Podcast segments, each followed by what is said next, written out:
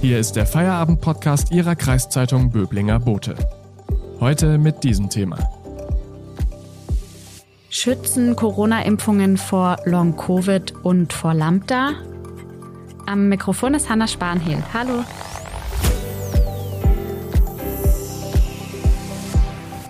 Impfungen für Kinder, Impfungen gegen Long-Covid und Impfungen gegen ansteckende Varianten des Coronavirus. In den letzten Tagen wird wieder intensiv diskutiert und wir gucken uns mal die Hintergründe an. Anfang der Woche nämlich haben die Gesundheitsminister der Länder beschlossen, dass jetzt hier in Deutschland auch allen Kindern ab 12 ein Impfangebot gemacht werden soll. Eine andere Frage, die gerade aufkommt, ist die nach Long-Covid, also den Langzeitfolgen einer Corona-Erkrankung. Inzwischen gibt es da nämlich immerhin ein paar erste Hinweise, inwiefern Impfungen da schützen können. Und dann ist da noch die Lambda-Variante, die in den letzten Tagen für ein bisschen Unruhe gesorgt hat. Eine Studie aus Japan nämlich hat nahegelegt, dass diese Variante quasi resistent sein soll gegen die Impfungen. Im Podcast wollen wir heute mal genauer auf diese Punkte gucken und die wichtigsten Fragen dazu klären. Mit mir hier im Studio ist jetzt Werner Ludwig, Wissenschaftsredakteur unserer Zeitung. Und er kann hoffentlich viele Antworten geben. Hallo Werner. Hallo. Werner, starten wir nochmal mit dem Thema Impfungen für Kinder. Anfang der Woche hat ja die Politik beschlossen, jetzt allen Kindern ab 12 ein Impfangebot zu machen. Warum hat denn die Ständige Impfkommission, die STIKO, bisher keine Impfempfehlungen ausgesprochen? Die sind ja eigentlich die Fachleute für solche Empfehlungen. Ja, die STIKO sagt, äh, dass es für diese Altersgruppe einfach noch zu wenig Daten zu den Risiken einer Impfung gibt. Ähm, die Kommission gerät jetzt allerdings zunehmend in eine Außenseiterposition weil weltweit wurden ja schon jetzt äh, etliche Millionen Menschen zwischen 12 und 18 geimpft. Und da zeigen die bisherigen Daten, dass es auch in dieser Altersgruppe jetzt keine dramatische äh, Häufung schwerer Impfkomplikationen gegeben hat. Also was es gab, äh, was auffällig war, sind allenfalls ein paar vereinzelte Fälle von Herzmuskelentzündungen bei jungen und jungen Männern. Da sagen aber die Ärzte, dass die sich auch äh, gut behandeln lassen. Jetzt hat eine Forscherin vom King's College in London die Daten von Zehntausenden Kindern ausgewertet, die auf Corona getestet wurden. Und damit hat sie gezeigt, dass eine Infektion bei Kindern in aller Regel milde verläuft, das ist ja eigentlich nichts Neues, und auch schneller wieder vorbei ist als bei Erwachsenen. In welchen Fällen kann es denn trotzdem sinnvoll sein, Kinder gegen das Coronavirus impfen zu lassen? Ja, wenn man jetzt auf den Eigenschutz schaut, äh, sind Impfungen für gesunde Kinder natürlich nicht so wichtig wie für Erwachsene. Einfach weil bei Kindern jetzt schwere Krankheitsverläufe selten sind. Und auch das Risiko von Long-Covid, also von Spätfolgen, ist vergleichsweise gering. Also das zeigen ja auch die Daten vom King's College. Äh, wenn man jetzt äh, Kinder anschaut, die zu Risikogruppen gehören, beispielsweise Lungenerkrankungen haben, Übergewicht oder Diabetes, da ist natürlich dann auch der persönliche Nutzen größer, weil die sonst eben leichter auch einen schweren Verlauf kriegen können. Es geht ja aber nicht nur um den Eigenschutz, äh, es kann ja auch mit Blick auf die Herdenimmunität ganz sinnvoll sein, Kinder zu impfen, weil sie das Virus ja trotzdem weitergeben könnten, wenn sie sich infizieren. Und da ist sicher auch ein Argument, äh, wenn man jetzt die Schulen offen halten will, ist es natürlich auch besser, äh, wenn Kinder geimpft sind weil sonst ist ja dann auch wieder mit relativ vielen Infektionen unter den Schülern zu rechnen, was dann eben wieder zu Problemen führt. Ich würde gerne auch noch auf ein zweites äh, Thema zu sprechen kommen, nämlich Long Covid.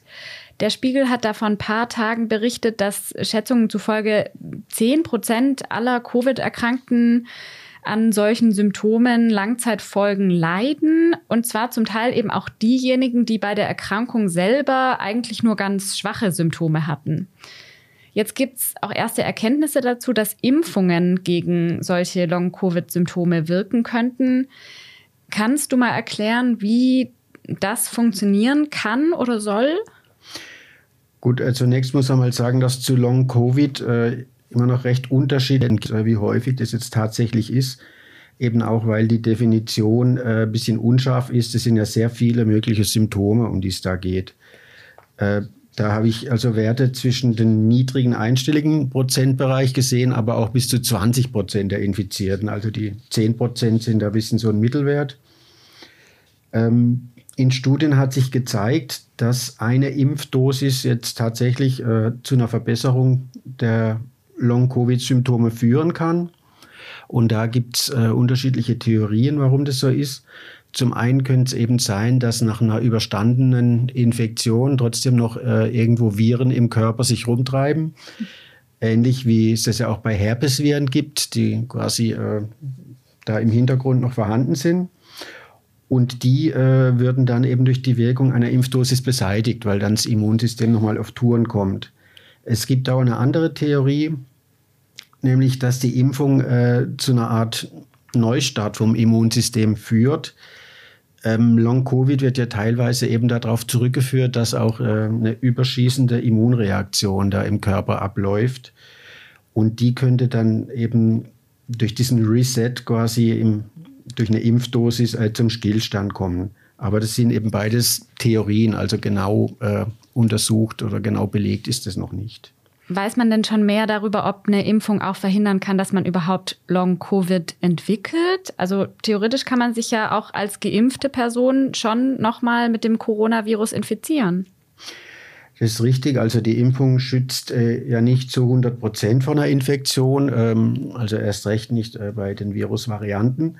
Aber sie senkt natürlich trotzdem das Infektionsrisiko spürbar. Und wenn man sich jetzt gar nicht erst infiziert, dann kann man natürlich auch kein äh, Long-Covid bekommen. Und wenn man sich äh, trotz einer Impfung infiziert, äh, gelingt es dem Körper vermutlich doch schneller, eben die äh, Viren zu bekämpfen, bevor sie jetzt äh, in den Organen Schäden anrichten können. Danke, Werner Ludwig, bis hierher. Wir sprechen gleich noch darüber, ob die Corona-Impfungen gegen die Lambda-Variante des Coronavirus wirken. Vorher machen wir aber kurz Werbung. Wenn Ihnen der Podcast gefällt, abonnieren Sie ihn, damit Sie täglich auf dem neuesten Stand bleiben. Übrigens, den Böblinger Boten gibt es auch digital als E-Paper für 27,90 Euro im Monat. Damit lesen Sie Ihre Zeitung bequem auf dem Laptop, Tablet oder Smartphone. Unterstützen Sie Ihre Kreiszeitung mit einem Abo. Danke.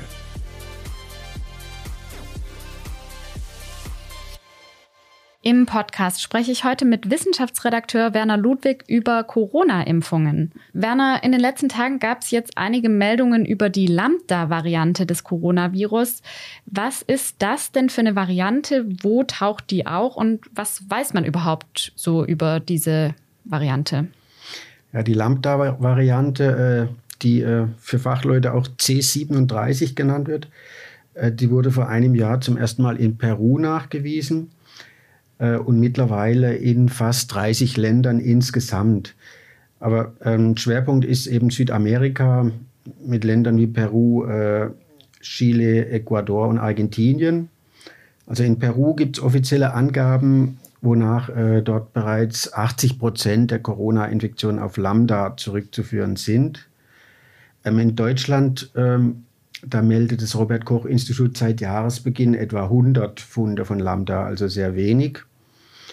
Ähm, Lambda weist eben wie auch andere Mutanten jetzt äh, Veränderungen an dem Spike-Protein auf an mehreren Stellen, das ja wichtig ist äh, für das Eindringen in die Zellen.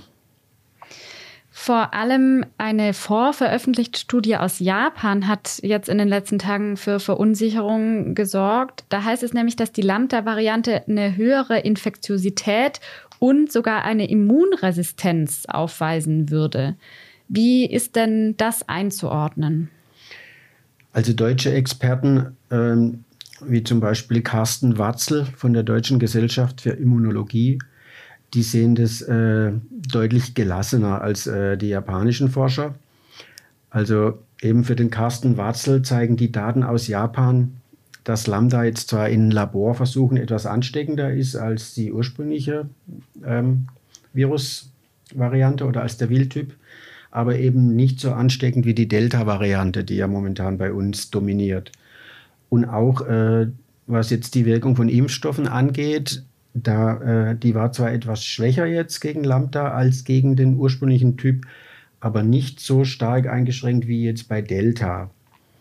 Ähm, dazu passen auch jetzt Daten aus den USA. Da äh, wurde eben festgestellt, dass die derzeit genutzten Impfstoffe auch ganz eine ordentliche Schutzwirkung vor Lambda haben. Wie testet man denn überhaupt die Wirkung von Impfstoffen gegen ja, solche Virusvarianten? Ja, also äh, teilweise, wie eben jetzt auch in Japan, macht man das im Labor. Also man, man äh, schaut einfach, wie gut jetzt Antikörper äh, gegen Viren oder Virusbestandteile dort wirken. Und äh, da geben eben Experten zu bedenken, dass das jetzt keine äh, sichere Aussage über die Schutzwirkung in der Realität äh, ermöglicht, weil eben ja nicht nur die Antikörper für die Abwehr wichtig sind, sondern auch die T-Zellen, gerade für äh, längerfristige Immunität. Und die werden im Labor häufig nicht untersucht, weil das einfach viel aufwendiger ist. Und ähm, Experten wie beispielsweise ähm, Christine Dahlke vom Universitätsklinikum Hamburg-Eppendorf, die ähm, erwartet, dass eben die Antikörper, die man jetzt hat nach den bisherigen Impfungen, auch recht gut äh, gegen die Lambda-Variante wirken in der Praxis oder eben auch die T-Zellen, also generell eine gu äh, recht gute Immunabwehr gegen schwere Verläufe. Das klingt ja dann auf jeden Fall schon mal ein bisschen beruhigender als das, was in den vergangenen Tagen so befürchtet wurde. Vielen Dank für diese Einschätzungen. Werner Ludwig ist Redakteur im Wissensteam unserer Zeitung. Und den Podcast hören Sie dann am Montag wieder, wenn Sie mögen. Ihnen jetzt einen schönen Feierabend. Tschüss und machen Sie es gut. Das war der Feierabend-Podcast Ihrer Kreiszeitung Böblinger Bote.